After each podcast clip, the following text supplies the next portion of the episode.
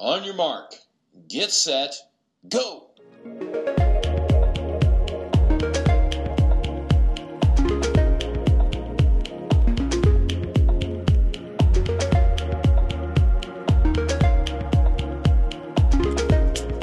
本屋マークレディオ第23回目を数えました。今回は実践編としてですね、ちょっと皆さんに実践していただけるプログラムとして、このポッドキャストをお送りしていきたいと思います。えテーマは呼吸法ですね。呼吸法によるコロナ禍での体調不良の改善というところをテーマに、えお送りしていきます。ゲストにはヨガインストラクターの園子さんにお越しいただいています。園子さんよろしくお願いします。よろしくお願いします。さあ、えー、園子さんはですね、実はオンヤマークに、えー今年出演していただいているということで、その時は、えー一緒に山に登りまして、えー、陣馬山の山頂付近で山ヨガを、富士山を見ながらあしたんですが、もうそれから半年以上経ってるということで、えーお久しぶりですという感じなんですが、えー改めて園子さん自己紹介を簡単にいただけますか。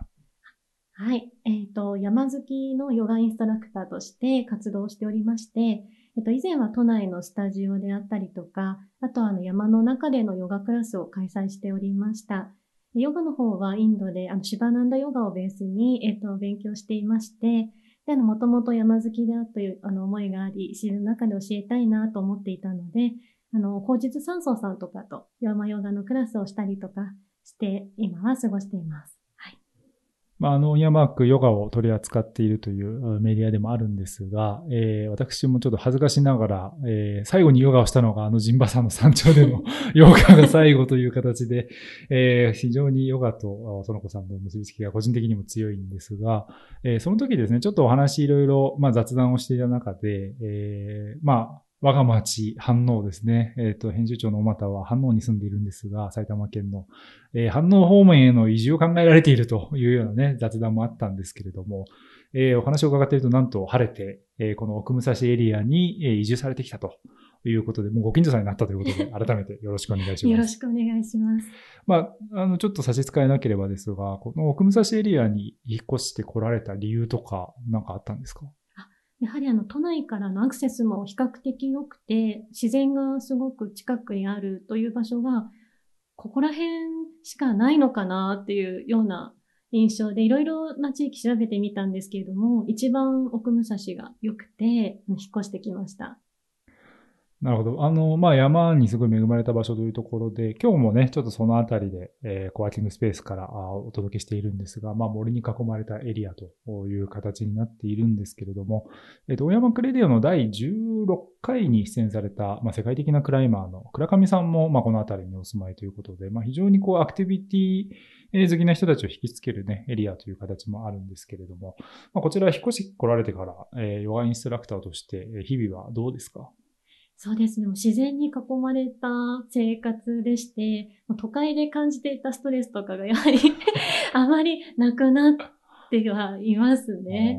なんでまあ今皆さん働き方も多様化していて、まあ、地方移住考えられている方、実際にした方もたくさんいらっしゃると思うので、これからまあしようかなって思ってらっしゃる方には、ぜひお勧めしたい生き方だなと思っています。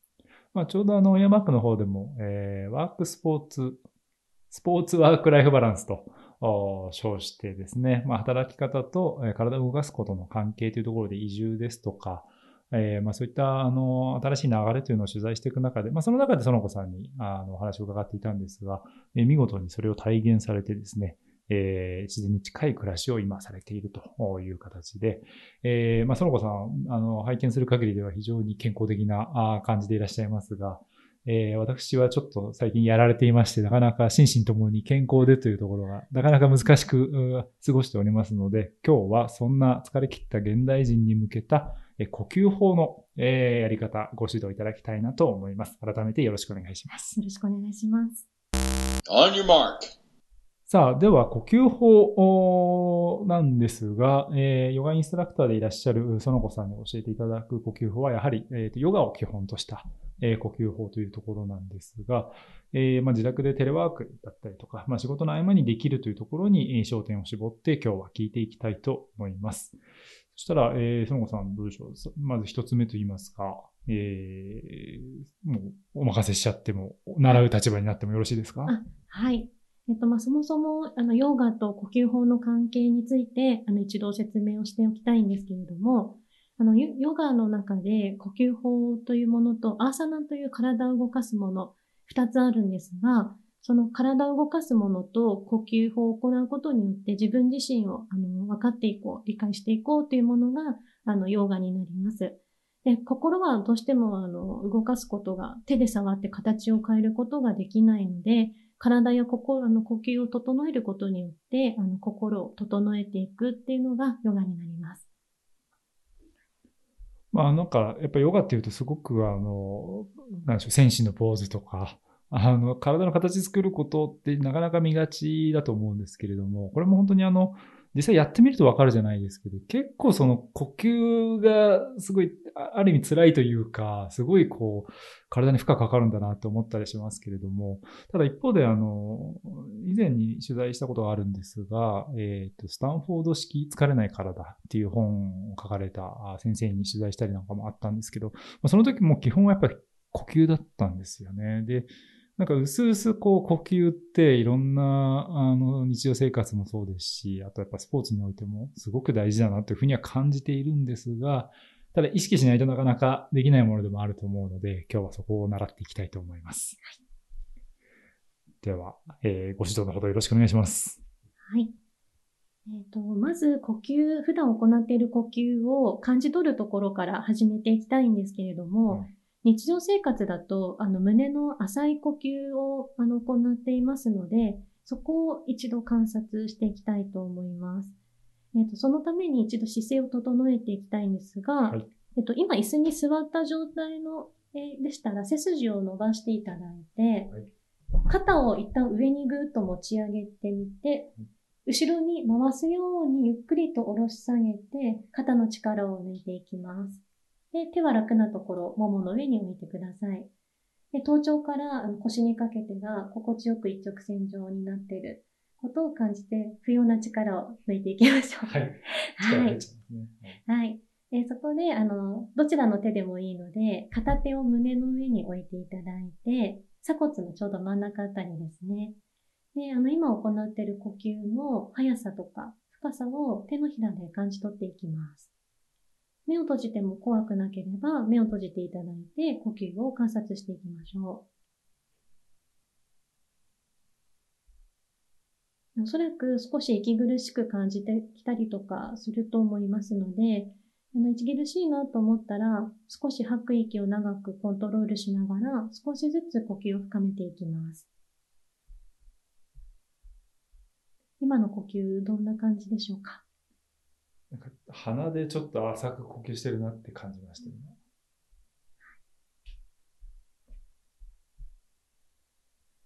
一度今の呼吸の状態が分かったので、手を下ろしていただいて、目を開いて、あの、口から一旦息を吐き出すことをしていきます。口の呼吸法ですね。一旦鼻からゆっくり息を吸って、口からため息をつくように、はーっと吐き出していきます。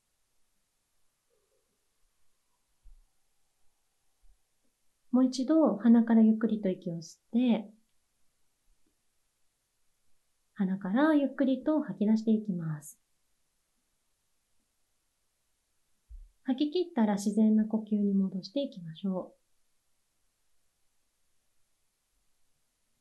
う。ヨガの呼吸法だと通常鼻から吸って鼻から吐くが普通の呼吸法なんですが、初心者の方とか始めたばかりの時は、その鼻の呼吸が難しかったりするので、まず口から吐き出すことによって一度呼吸を深めるといったことを行っていきます。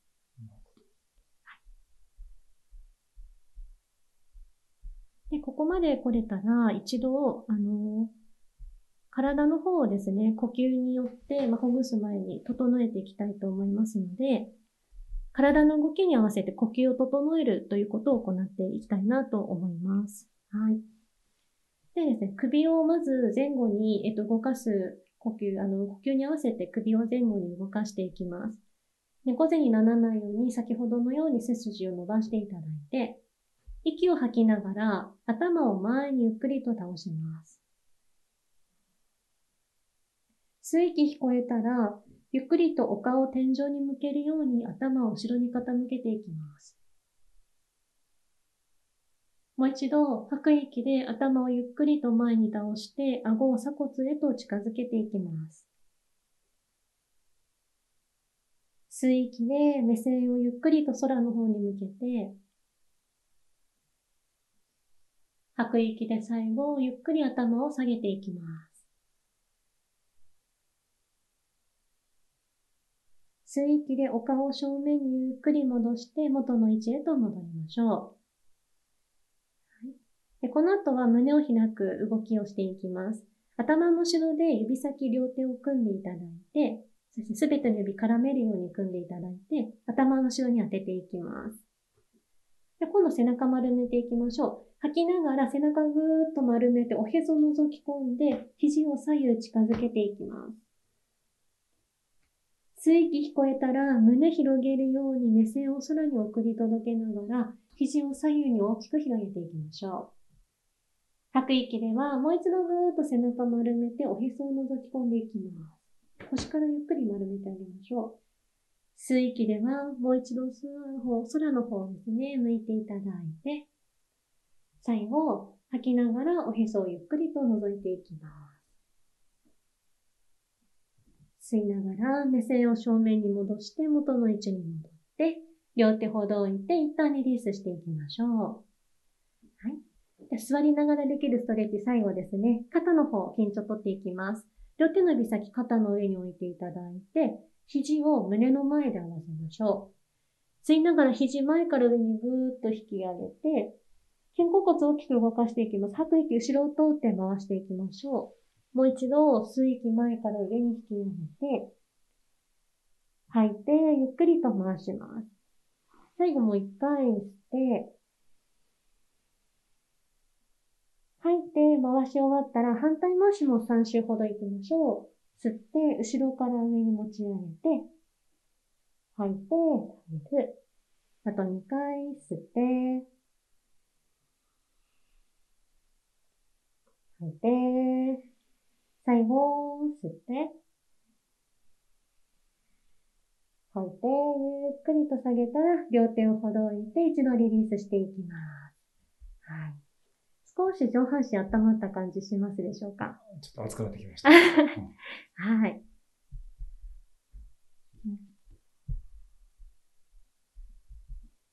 やっぱり体のですね、肩周りとか首とかの筋肉が硬直していると呼吸が浅くなっていきますので、そのあたりの筋肉をほぐしてあげることによって呼吸法よりこれから深まっていきますので、でここからですね、呼吸法の方に入っていきたいなと思います。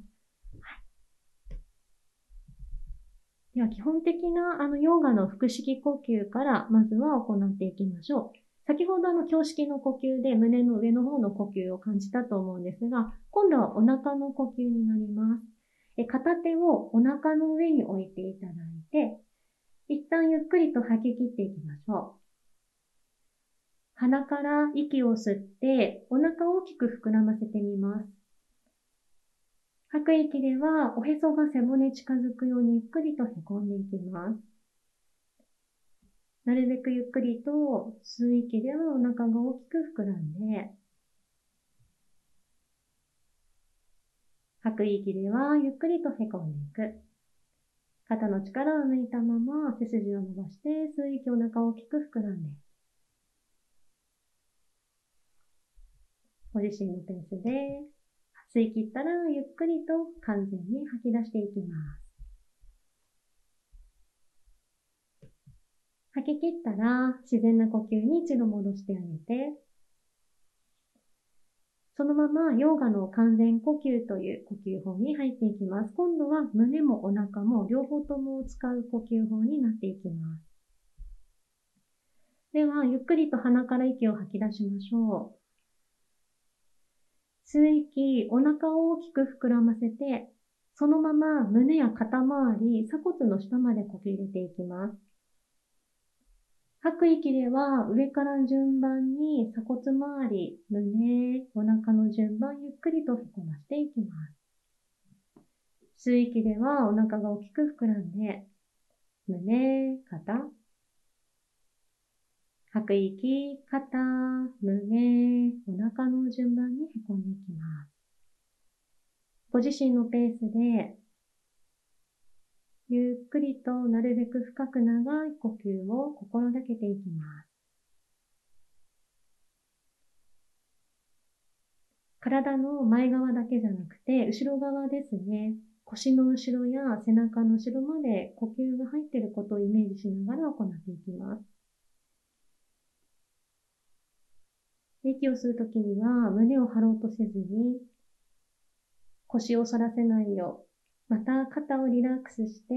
顎を上げないように気をつけて行っていきます。自分のタイミングで次の吐く息が聞こえたら、一度自然な呼吸へと戻していきます。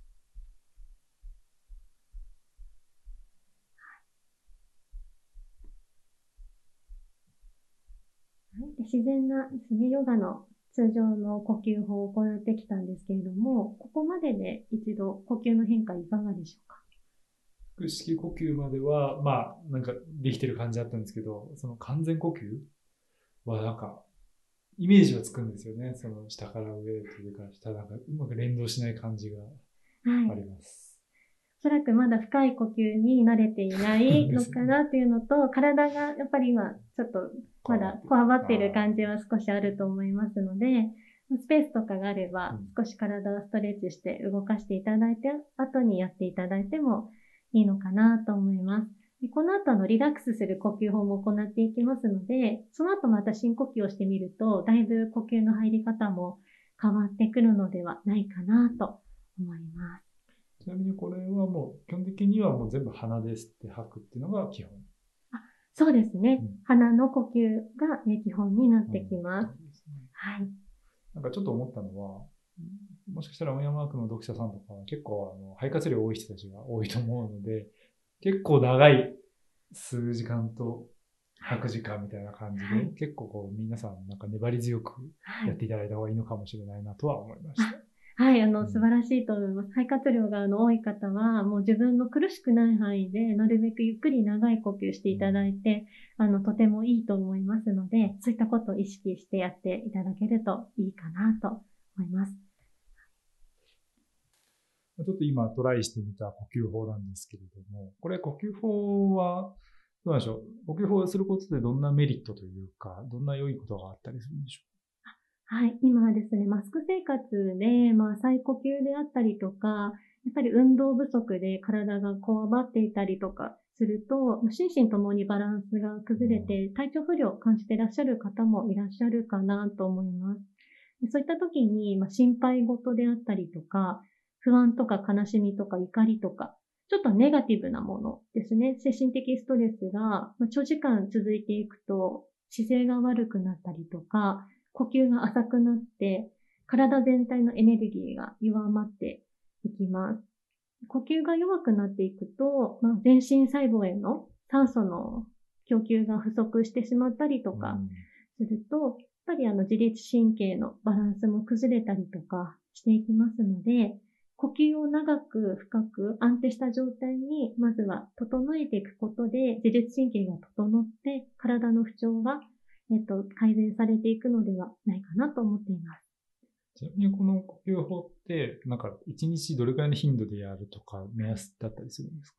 まあ、理想的には朝夕2回できたらいいかなと思っています。まあ、時間が空いたらご自身の空いた時間に何度でもやっていただいていいかなと思うんですけれども、皆さんおそらく忙しいと思いますので、朝起きた時とあとはちょっと疲れたなって感じた時とかに、ちょっと一呼吸5分でもいいので、時間とって呼吸法するだけでも、だいぶリフレッシュできると思います。これ、例えばなんか、やりすぎてやりすぎ、筋トレみたいに、やりすぎたから良くないみたいなことはそんなにないですか、ね、ないです。はい。むしろ結構長い時やった方が、それだけ。そうですね。あとは、まあ、いろんな呼吸法がありますので、うん、まあ、その日の体調とかに合わせてリラックスしたいのか、うん、それとも活力を出したいような、ちょっと交感神経を刺激するような呼吸法がしたいのか、うん、そういうのもあるんですね。はい。ちょっとコントロールしてやっていただいた方がいいかなと思います。はい今教わってきたところは、えー、リラックスする呼吸そうです。今のと、今のは、えっ、ー、と、通常の基本の呼吸法になるので。基本ですね。はい。はい、まだ基本ですね。ここからが、えっ、ー、と、ちょっとあの、実践、実践応用編ですかね。はい、呼吸法になっていきます。はい。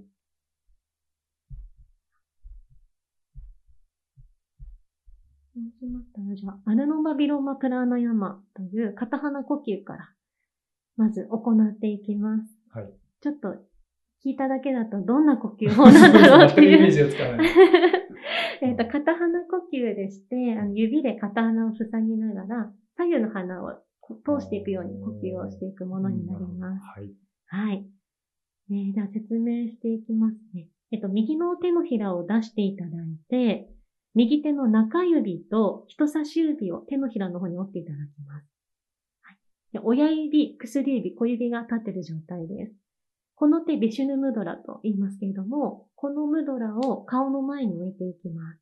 はい。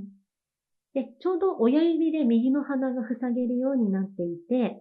薬指で、あの、左の鼻が塞げる位置にあるかと思いますので、そこにセットしてください。はい。で、左手はあの楽に下ろしていただいて大丈夫です。はい。では、親指で右の鼻を塞いでいただいて、そのまま左の鼻から息を吸います。吸い切ったら、薬指で左の鼻を閉じて、右からゆっくり吐き出します。ゆっくり吐いたら、右の鼻から息を吸って、親指で閉じて、薬指外して、左から吐き出します。そのまま左から息を吸って、一度両鼻を閉じて呼吸を止めます。もし苦しくなったら指を離してください。右から吐き出します。そのまま右から息を吸って、親指で閉じて、息を止めます。左から吐き出します。で、ここからカウント入れていきましょう。5カウントで、すいません。4カウントで吸って、8カウントで吐いていきます。で、左から吸って、オン1、オン2、オン3、オン4。両鼻を閉じて呼吸を止めます。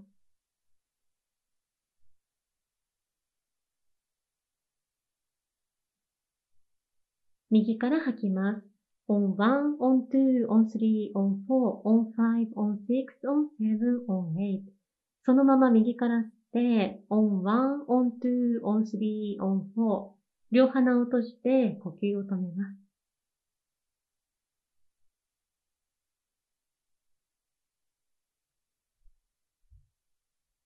左から吐く。on 1, on 2, on 3, on 4, on 5, on 6, on 7, on 8. そのまま吸って、on 1, on 2, on 3, on 4. 両鼻を閉じて呼吸を止めます。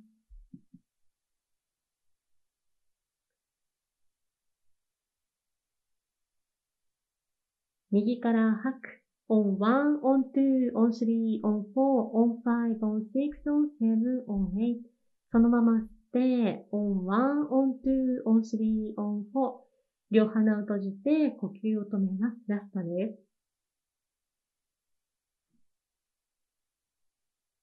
左から吐く。on 1, on 2, on 3, on 4, on 5, on 6, on 7, on 8. 吐き切ったら手を下ろしていただいて、両鼻から息を吸って、両鼻からゆっくりと吐き出します。もう一度吸って、ゆっくりと吐き出しましょう。吐き切ったら自然な呼吸へと戻していきましょう。はい。これがアルノーマビローマプラーナヤマです。もう少し回数を重ねて、あの、ご自身がリラックスできるまで続けていただいて大丈夫です。これは、はいえーリラックスするための呼はい吸なんですね。左右の鼻が不調がある時って大抵どっちかが詰まってたりとかするんですけれども、今もうすちょっとそうでしたけど、どっちかが苦しいとかあります。で左右の鼻の通りがしっかりと通ることで、自律神経のバランスが取れるような呼吸法になってます。基本的にはちょっと苦しくなるような感じではない。あ息止めたりはしますけど。そうですね。もし、あの、苦しくなったら、一度手を離していただいて、しっかりと吸っていただくっていうのが必要でして、で、あの、どっちの鼻が詰まってるのかを感じ取ることによって、今の自分の体の状態を、あの、知ることができます。例えば、左の鼻が詰まっていたら、右の脳とつながっていますので、副交感神経がちょっと負けている状態ですね。体がちょっと交感神経が勝ってる状態。はい右の鼻がもし詰まっていって、いたとしたら、左の脳とつながってますので、副交感神経が優位な状態。になっています。今じゃあ僕、右の鼻がちょっと詰まってた感じがあったので、副交感神経がが優位になっってる。って感じっていう状況は、えつまりどういうこと えっと、リラックスしすぎてるとですか？そうですか。あ、よかったです。なんで、もしかしたら、今に、ああの、大俣さんにはが、ちょっとあの、リラックスする呼吸法よりもあ、活力が出るような呼吸法の方が合ってるのかもしれまあないです。もう少しアグレッシブにスイッチが出ていくようなことですね。なるほど。このじゃあ左右に、えー入れ替えていくやつが、えーちょっとチャレンジしてみますよ、発音ね。えーアヌローマビローマプラナヤーマはい。でいらっしゃいました。はい。はい、ありがとうございます。次はシータリー呼吸という呼吸法を行っていきます。えっとシータリーとは、あの、熱を冷ますとか、冷たいという意味がありまして、夏場とかに体のほてりとか暑さを取ってクールダウンしてくる呼吸法なんですけれども、イライラした時とか、怒ってる時とかにも体の熱を取ってくれるような。ストレス解消の呼吸法となってます。はい。ねこれちょっと難しいんですけれども、舌をですね、まずストローのように丸めていただいて、うん口から出してみます。こんな感じですね。はい。で、そのまま丸めた舌から息を吸い入れて、吸い切ったら、舌を口の中にしまって、口を閉じて、鼻から息を吐き出すようにします。これでワンセットです。慣れてきたらもう一度息を吸って舌をストローに出して。吸い切ったら口の中にしまって、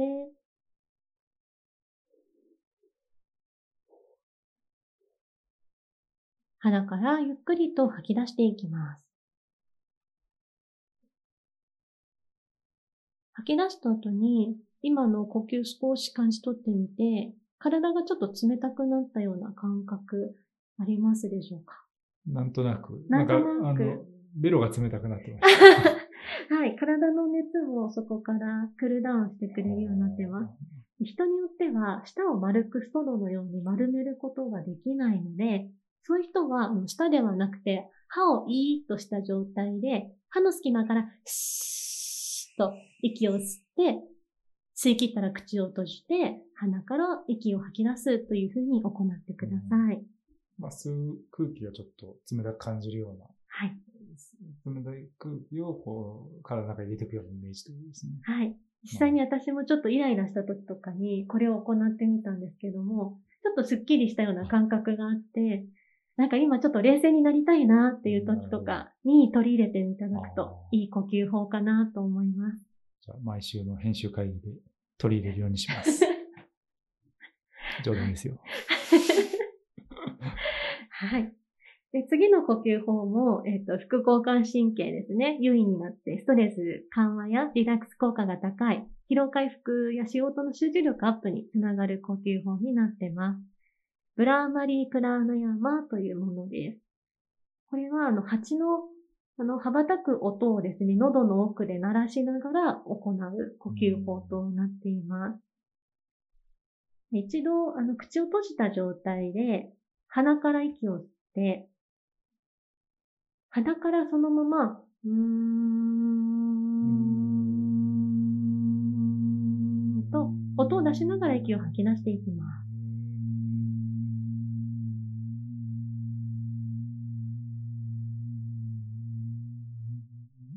はい。で、あの、両手の人差し指を出していただいて、耳の入り口の、あの、と、ところですね、押して軽く塞ぎます。で、目を閉じてもう一度やっていきましょう。口を閉じた状態で鼻から息を吸って、喉の奥震わせるように音を立てながら、ゆっくり鼻から息を吐き出します。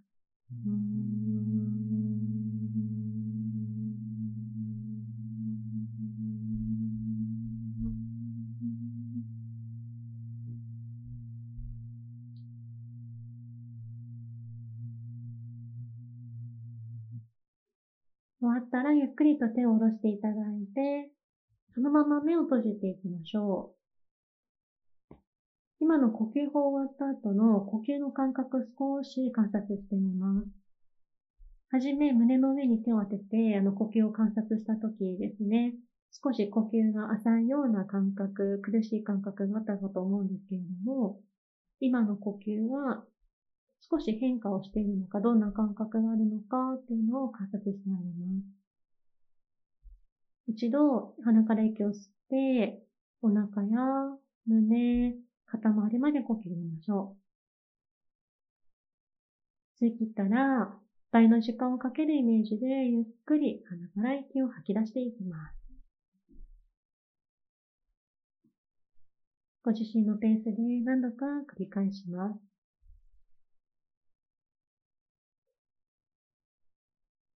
はじめと今と、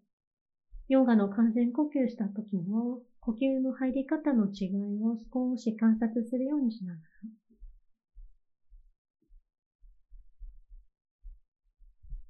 自分のペースで吐き切ったら、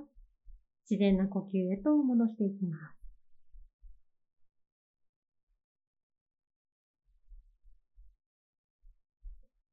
はい。えっと、二つリラックスする呼吸法を行ってみて、どうでしょうか？体の変化ありましたでしょうか？なんかやっぱり、呼吸が深くなった感じがあって、なんか呼吸自体が深くなったのはわかんないですけど、何でしょう？体の中をすごい自分で感じてる気がしました。今は。はい。あの、深い呼吸をしていくと、内臓も呼吸によってマッサージされるので、よりまあ、内臓の、そうですね、自分の内側に意識が向きやすくなっていくっていう効果もあります。で内臓がマッサージされることによって、まあ、神経系とかがリラックスしたりとか、心があの不安な状態からあの安定した状態になったりとかする、そういった効果もあります。なんか鼻も通った気がするんです はい。うんいつも鼻が通ってる状況を、まあ、なるべく維持していただいて、快適なあの生活を送っていただけるといいかなと思います。あとは、まあ、そのヨガの元々の、まあ、呼吸法を行う意義として、ご自身の内側に意識を向けるっていうところがありますので、まあ、呼吸法が終わった後にもし時間があるようでしたら、目を閉じていただいて、あの、少し瞑想する時間をとっていただくのも、特に夜などはいいかなと思います。なんかあの、瞑想もまあそんなにやるわけじゃないですけど、結構何もしない、本当に呼吸しかしないみたいな時間を作るっていうこと自体がすごくなんか大事なんだなって気はしてるんですけど、なんか体にもやっぱそれがいいっていうことなんですね。精神もそうですけど。はい。やはり呼吸に意識を向けることで、まあ、自分自身に意識が向いて、現在に意識が向いていきますので、まあ、過去への執着とか、例えば将来、未来への、まあ、期待も含めての執着も手放して、まあ、今のこの瞬間を生きていくというのが大切だと感じています。ヨガって結構じゃあそういう、なんか今に立ち返るみたいなところっていうのははいテーマにあったりするんですか、あそうですね。あの今この瞬間に意識を向けるというのがん大切ですね。えーなるほどありがとうございました。えーまあ、あの、小ノートの方に、えーちょっと今日、あのね、あの、音声だけだとなかなか分かりづらかったようなところとかは、写真付きで、えー紹介していきますので、ぜひ、えー皆さんもですね、えどのようにやるかというところを確認しつつ、え実践していただければと思います。えまあ、できれば朝夕2回、自分に立ち返る時間というのを持つというのもね、すごくいいのかなという、え形でしたね。さあ、まあ、あの、すごい今、穏やかな気持ちで、雄大な何かこう、なんでしょう。波風立たないえ水面のような気持ちでいるわけなんですけれども、最後にちょっと、えー、どうでしょう。せっかくご近所さんということになりましたので、えー、ちょっとご近所トークなんかもいたしましょうかというところですが、えー、事前に、えー、園子さんがですね、えー、小俣さんのおすすめのえ奥武蔵のスポットがあったら、えお話を伺いたいという形でいただいていましたので、ちょっとこのあたり、えお話しして、え締めたいと思いますけれども、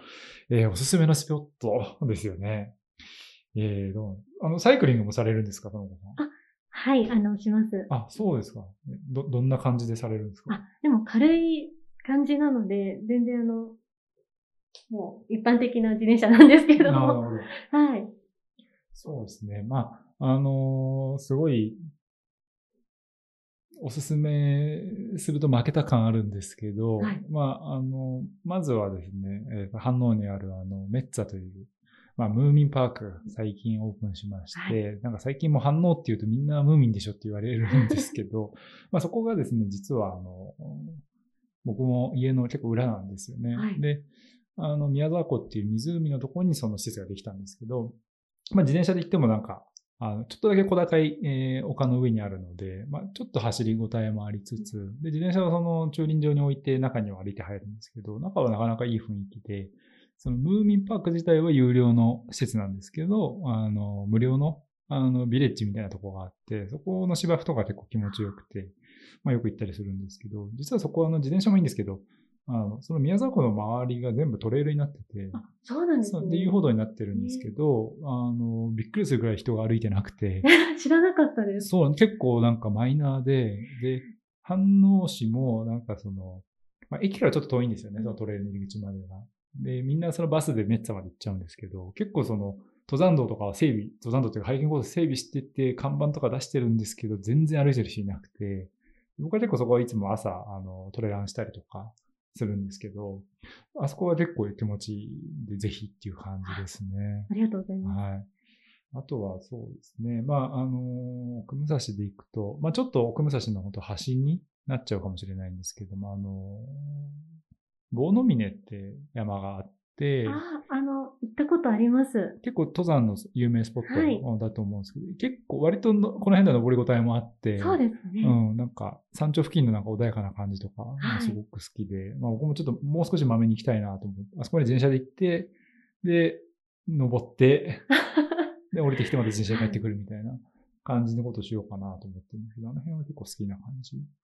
ですね。いいですね。自転車で行かれるんですね、うん、やっぱり。そうです、そうです。はい。で、登山はまあ山普通に登る、靴履き替えて登るみたいな感じがいいかな。はい、あと、自転車で行くと何がいいって、あの、本当の登山口までアクセスできちゃうんですよね。車だと止めて歩いて、ね、歩かないといけないじゃないですか。はい、それは結構めんどくさいんで、もう登山口まで行って、ちょっと見えないところに自転車パッて隠して、それで登るみたいな。まあそういう感じのことをしてますね。はい。あとはどうかな。まあ、あとは、あの、ハイキングでも、まあ、自転車はもうお勧めしないんですけど、あの、根の権現っていう、ご存知ですか？あ、知らないです。あの、まあ、サイクリストに異常に人気のある、あの、それこそ山の上にある、えー、神社なのかな？なんですけど、権現様も祀ってるんですけど、とにかくすごい激坂なんですよ、コンクリートで。で、自転車で行くともう足使わないで登れたらすごいみたいなとこなんですけど、そこもずっとハイキングコースが、あの、横断してる感じになってて、あの、登山しながら行けるんですけど、あの、足腰の神様なんですかね。なので、山やる人とかは一回行ってもいいかなと思ってて、あの、足腰の神様らしく、えっと、黄金のわらじ すげえでかいんですよ。3, 3メートルくらいある黄金のわらじと、2メーターくらいあるなんか下駄 とかが祀ってあって、はい、まあなんか山とか歩いたりとか、あの、アクティブにやる人にはすごいちょっとお馴染みのうん、ところがあって、そこは結構おすすめですね。いいですね。はい、行ってみたいです。はい、ぜひ、本当にあの、ご家族で多分歩いていってもちょうどいいくらいの距離感だと思いますし。はい、本当にこの辺りいっぱい山があるので、はい、なんかどこかで遭遇したら面白いですね。そうですね。あのー、まあ、ご近所さんなんで、ちょっと本当にどこで会うかわからないっていう、ね、感じですけど、結構あの、使ってる図書館はどうやら同じようですし。あの、車で見かけたりもしてます なかなかあのー、まあ若い人がいないのかもしれないですけど、まあ自分も若くないですけど、あのね、本当ご近所さん、あの壁に目やり、障子に目やりではないですけれども、まあ本当にフィールドであったらね、またよろしくお願いします。はい、よろしくお願いします。えー、今日はあ、呼吸法の実践編という形で、ポッドキャスト、えーヨガインストラクターの園子さんに教えていただきました。園子さん、今回もありがとうございました。ありがとうございました。